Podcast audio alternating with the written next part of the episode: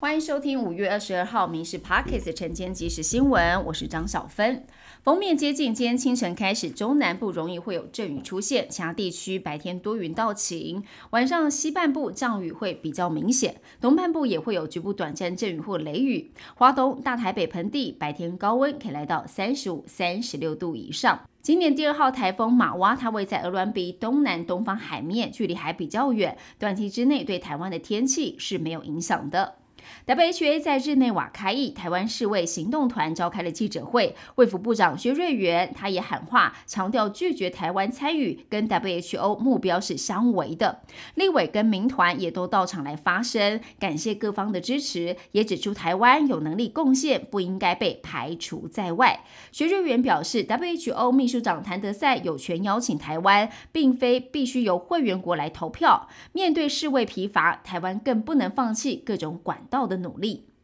国中教育会考落幕了，被发现英文科阅读选择题竟然跟四年前的英文科阅读参考题本第一题是一模一样。新测中心跟全国事务会证实了这件事情，表示这题送分。新测中心表示，国中会考每年都会针对过去各年度使用过的试题设定为曝光题，而且是停用。只是这回竟然出现了考题的选项顺序、图片都一样的情况，未来会建立更严谨的一个机制。总统蔡英文在执政七周年典礼上提到，未来会继续朝加薪、减税、增加福利来努力。由于所得税法定定因应消费者物价指数的 CPI 调整机制，截至四月的 CPI 比前次调整累计涨幅达到百分之四点七，超过百分之三的调整门槛，所以预估明年度重所税的免税额等调升的几率是比较高的。所以民众后年五月报税，渴望少缴一点税了。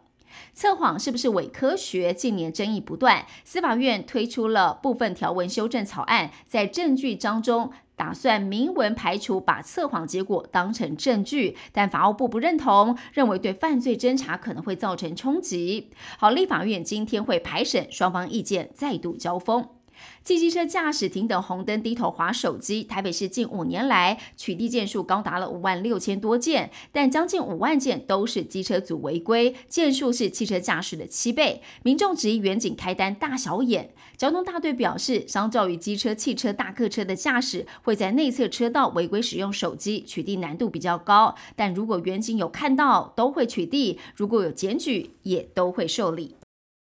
屏东雾台飞龙瀑布大雨导致山洪爆发。飞龙瀑布是屏东雾台卢凯族的圣地，原住民语是人头瀑布，意味着它的危险性。雾台乡长表示，在西藏的过程当中，必须在岩壁上打洞，已经违反了祖灵的禁忌。但因为风景优美、难度高，吸引了不少高手来挑战，经常传出了溺水意外，所以要不要纳入管理、限制进入时段，成为了讨论的焦点。以上新闻由民事新闻部制作，感谢您收听。更多新闻内容锁定下午五点半《民事 Parkes 晚间即时新闻》。